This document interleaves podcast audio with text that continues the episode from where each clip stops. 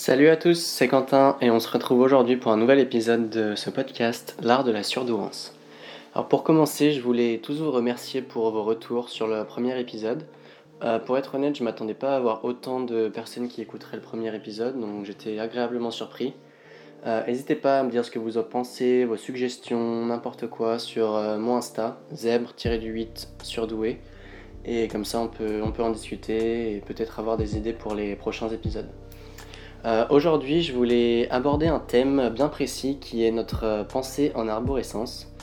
Donc, juste pour vous donner un peu plus d'infos euh, sur le podcast et les prochains épisodes qui vont suivre, je vais faire un épisode par thème de notre personnalité. Donc, aujourd'hui, ça va être la pensée en arborescence, mais prochain épisode, ce sera peut-être l'émotivité, notre mémoire, la curiosité, l'imagination, nos relations avec les gens, etc. Donc chaque jour, on va aller plus en détail sur euh, ce qui nous rend euh, unique, différent, mais aussi normal, euh, comme on va le voir. Donc la pensée en arborescence, qu'est-ce que c'est? C'est aussi une pensée qu'on peut appeler complexe. Donc c'est une pensée totalement différente du reste de la population qui pense avec son cerveau gauche. Et c'est en fait une pensée qui fait des connexions tout le temps. ça peut être des connexions réactives ou rétroactive, donc par rapport au passé ou par rapport à des idées du futur qu'on a eu, euh, et transversale. Donc ce que ça veut dire en fait, c'est que dès qu'on apprend quelque chose de nouveau, notre cerveau va faire des associations avec des choses qu'on a déjà vécues ou déjà pensées pour euh, toujours en faire plus de liens.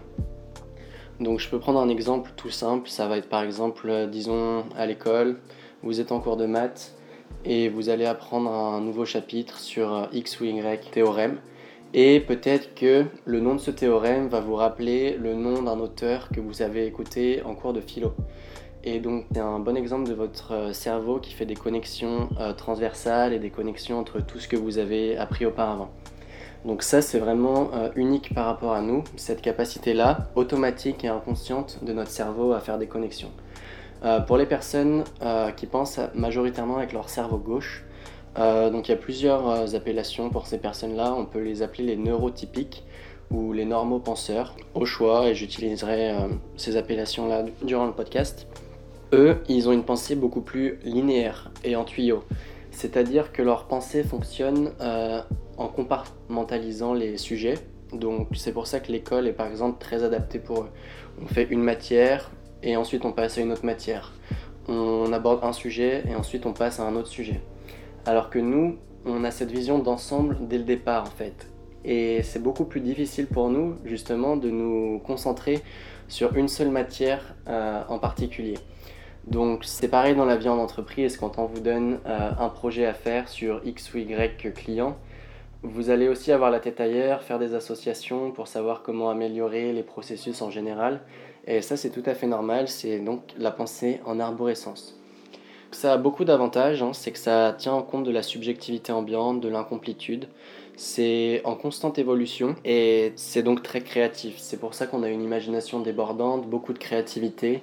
On est toujours en train d'associer différents termes entre eux, en train de mixer différentes expériences pour voir comment ça pourrait être si les deux avaient été faites ensemble. Donc euh, voilà pour l'arborescence. Et c'est quelque chose qui est malheureusement euh, lié à l'anxiété, dans le sens où vu que notre cerveau est inconsciemment en train de faire des associations tout le temps, des fois on s'en rend compte, des fois on s'en rend pas compte. Et en fait, ça veut dire qu'on est toujours en train de réfléchir, on est toujours en train de penser. Et ça, c'est quelque chose qu'on ne peut pas contrôler. C'est quelque chose euh, qui est inné en nous, on a été né comme ça. C'est notre pensée qui est comme ça, c'est notre hémisphère droit qui a le relais. Et donc, on ne peut pas s'arrêter de penser. Donc vous allez me dire, euh, oui c'est chiant. Euh, quand on le remarque pour la première fois, oui c'est pénible parce que ça amène beaucoup d'anxiété. On est toujours là en train de se poser des questions sur X ou Y sujet. On est toujours en train de planifier des événements. On est toujours en train de prévoir ce qui pourrait se passer ou comment répondre à la question d'une personne qui est très improbable que cette personne nous pose. Mais on a cette pensée qui est comme ça. Et donc un des points très importants pour euh, limiter cette anxiété, justement, de toujours réfléchir, c'est qu'il faut comprendre que au bout d'un moment, l'explication n'est pas forcément compliquée. Il faut accepter que l'explication puisse être simple Et c'est une grande difficulté pour notre cerveau, alors que ça a l'air si simple en idée. Donc qu'est-ce que ça veut dire? Ça veut dire que si par exemple euh, quelqu'un répond à votre question d'une manière que vous n'aviez pas imaginée, vous allez voir un pote, vous lui dites alors ça va, et la personne répond très froidement et elle passe à un autre sujet. Euh, pour un normopenseur, la conversation s'arrêterait là et on passerait à un autre sujet. Le problème c'est que pour nous, on va toujours se demander mais pourquoi elle a été si froide? Est-ce que j'ai fait quelque chose de mal? Est-ce que c'est par rapport à ça? Est-ce que c'est par rapport à ci? Bla bla bla. Et justement, il faut partir du principe que l'explication est très simple et que cette personne était tout simplement soit de mauvaise humeur, soit qu'elle avait quelque chose d'autre en tête. Donc il ne faut pas penser que nous pouvons trouver une solution qui plus est complexe alors que la réponse de 1 ne vient pas de nous et de 2 est très simple. Donc voilà, ça c'est un point sur lequel je voulais insister, c'est que c'est sur la simplicité des explications euh, parfois. Et également, il y a quelque chose qui aide pas, et on y reviendra dans un prochain épisode, c'est notre hyper-empathie, hyper-sensibilité, hyper-émotivité. Donc dans le cas de l'exemple que je donnais, si quelqu'un nous fait une réponse un petit peu froide, évidemment on va le ressentir que cette personne était froide alors que le normopenseur ne va pas euh, analyser les émotions, les réactions, les empathies, etc. Donc admettons que vous répondiez à quelqu'un qui vous pose une question, ouais ça va, d'une manière très froide et désintéressée. Cette personne en fait elle ne va pas se poser des questions à l'infini comme nous. Et ça aussi c'est très important de le comprendre. Et moi je l'ai compris très tard et quand je l'ai compris ça m'a vachement aidé de réaliser que la majorité des gens euh, ne se pose pas autant de questions que moi.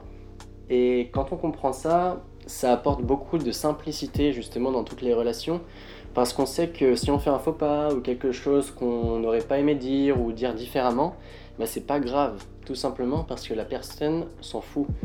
Euh, la personne en face, si c'est un normopenseur, elle va plutôt regarder des patterns. Donc si ça arrive dix fois de suite, elle va commencer à se poser des questions en se disant que c'est pas normal mais il faut surtout pas transposer notre hyper émotivité, notre hyper empathie à toutes les autres personnes parce qu'elles n'en ont pas et donc elles ne réalisent pas euh, que nous on se pose toutes ces questions et nous il faut qu'on réalise qu'elles ne se posent pas toutes ces questions-là.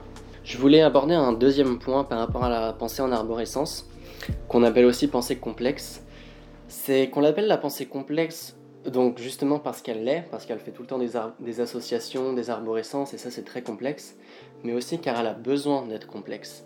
Notre cerveau a un besoin de complexité. Et ce qu'il faut comprendre, c'est que la complexité, ça ne veut pas dire que c'est compliqué. Ça veut dire que ça a besoin d'être complexe dans le sens où on a besoin de faire beaucoup d'associations pour réfléchir, pour trouver la solution. C'est comme ça que notre cerveau fonctionne, parfois en pilote automatique, Parfois, on s'en rend compte quand on fait par exemple une dissertation ou un rapport au travail. On s'en rend compte que notre pensée fait des associations. Mais parfois, c'est aussi en pilote automatique. Et notre cerveau fait des associations quand on n'a pas envie d'y penser, quand on fait autre chose. C'est pour ça qu'on est souvent catégorisé par les normopenseurs de rêveurs, de très distraits, de parfois même désorganisés. C'est tout simplement parce qu'à l'intérieur de notre tête, c'est comme ça, c'est toujours dans le rêve, c'est toujours dans la désorganisation, c'est toujours très brouillon, parce que notre cerveau essaye de connecter plein d'expériences de vie qui nous arrivent tout le temps. Et c'est pour ça que cette sensation-là, pour les normopenseurs de rêve, de distraction, pour nous, c'est normal, c'est notre cerveau qui fonctionne comme ça. Donc, il y a quelques options pour euh, limiter euh, cette, imagination quand on a envie de la limiter, pour être moins distrait quand on a envie d'être plus concentré. Euh, c'est des conseils personnels qui en tout cas marchent très bien pour moi. Vous n'êtes pas obligé de les appliquer dans le sens où être rêveur c'est positif comme négatif, mais il y a des situations où ça pourrait mieux nous servir d'être plus concentré, d'être beaucoup plus présent dans la tâche donnée. Donc personnellement, quelque chose qui marche très très bien pour moi, c'est de faire des mind maps. Donc il y a plusieurs applications pour ça. Celle que j'utilise, moi, s'appelle MindNode. Euh, il y en a des gratuites, il y en a des payantes, je vous laisserai regarder. Mais c'est super bien parce qu'en fait, ça permet d'étaler notre pensée exactement de la façon que notre cerveau la pense. Et si c'est pas très clair euh, de façon orale comme ça sur le podcast, je vous conseille vraiment d'aller regarder comment faire des mind maps et vous verrez que c'est vraiment super utile pour structurer notre pensée et être beaucoup plus organisé. Donc ça c'est un premier conseil. Le deuxième conseil, je l'ai plus ou moins abordé dans la première partie, c'est qu'il faut accepter que des réponses puissent être simples. Il faut arrêter de toujours chercher la complexité. La simplicité est possible et elle est même fréquente. Euh, donc pour ça, pour euh, se dire que des choses peuvent être simples, ce qu'il faut faire en fait, c'est essayer de se regarder penser. Quand notre euh, cerveau est en pilote automatique et que, admettons, on est en train de marcher dans la rue et qu'on est en train de penser à ce qu'on va manger ce soir, comment on va le cuisiner, est-ce que c'est dans le frigo, est-ce que ça va être encore périmé ou pas, des choses comme ça, quand on se voit en train de partir en pilote automatique, il faut arriver à s'en rendre compte et à rétablir la pensée pour la faire aller dans le chemin qu'on souhaite la faire aller. Par exemple, si je suis dans la rue en train de marcher pour aller au travail, que j'ai 15 minutes de marche et que j'ai envie de penser à ma journée, de comment je vais la commencer, de ce que j'ai à faire, etc. Et que d'un coup je commence à penser au fait que je dois appeler un pote pour lui raconter X ou Y truc. Il va falloir que je m'en rende compte et que je redirige mon cerveau et ma pensée vers ce que j'ai envie de penser. Euh, c'est très facile à faire quand on commence à apprendre l'habitude. Euh, beaucoup de personnes, euh, donc normaux penseurs, vont trouver ça très bizarre dans le sens où eux, ils n'ont pas cette pensée qui part dans tous les sens. Et une technique qui marche très très bien au début pour apprendre à se regarder penser, c'est tout simplement la méditation. Donc une application vraiment facile à utiliser et simple pour commencer, c'est Headspace. Je vous conseille vachement aussi la méditation si vous, si vous avez jamais testé, parce que ça aide beaucoup à se regarder penser justement. Et euh, un dernier point que je voulais aborder, c'est plus ou moins un inconvénient de cette pensée en arborescence, c'est qu'on a une imagination très forte. On est toujours en train d'imaginer quelque chose et notre hypersensibilité nous fait vivre notre imagination presque aussi intensément que la réalité. Moi, je me rends compte le matin quand je me réveille et que j'ai fait un rêve, j'ai vraiment l'impression de l'avoir vécu comme si j'y étais. Euh, pareil dans la vie de tous les jours, si je suis en train d'imaginer être en vacances à la plage, je peux presque ressentir le soleil en train de s'imprégner de la chaleur sur ma peau. Donc euh, on a une imagination très puissante et il faut la contrôler parce qu'elle peut aussi devenir euh, négative ou positive. Et c'est là tout l'intérêt de se laisser penser justement. Donc voilà, on aura abordé beaucoup de points dans ce podcast qu'est-ce que la pensée en arborescence, comment elle fonctionne? Et on aurait également vu quelques solutions, donc comment se regarder penser, faire de la navigation mentale, euh, ralentir la vitesse à laquelle on pense pour choisir le chemin vers lequel on veut aller, et enfin faire des mind maps. Donc je vous conseille vraiment de tester tout ça si ça vous intéresse, si ça vous parle. Euh, je suis vraiment ouvert à toutes vos suggestions sur, euh, sur Insta, sur mon email. Je vais bientôt créer le site euh, sur douance.com où là aussi on pourra peut-être faire un forum pour discuter ou faire une newsletter. Mais en attendant, pour le prochain épisode, euh, s'il vous plaît, n'hésitez surtout pas à mettre une bonne review sur Apple Podcast, Spotify Google. c'est le début de cette aventure et les podcasts et les avis sont très importants au début, donc n'hésitez pas. Et entre-temps, je vous remercie beaucoup d'avoir écouté ce podcast. Ça me fait plaisir. N'hésitez pas à en parler à certains de vos amis si vous pensez qu'ils sont dans cette situation-là d'hypersensibilité ou de pensée en arborescence.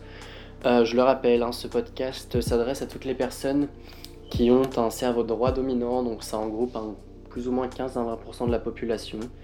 Euh, toutes les personnes surefficientes mentales, surdouées, douées, au potentiel intellectuel, au potentiel émotionnel. Toutes les personnes zèbres peuvent se reconnaître dans ce podcast.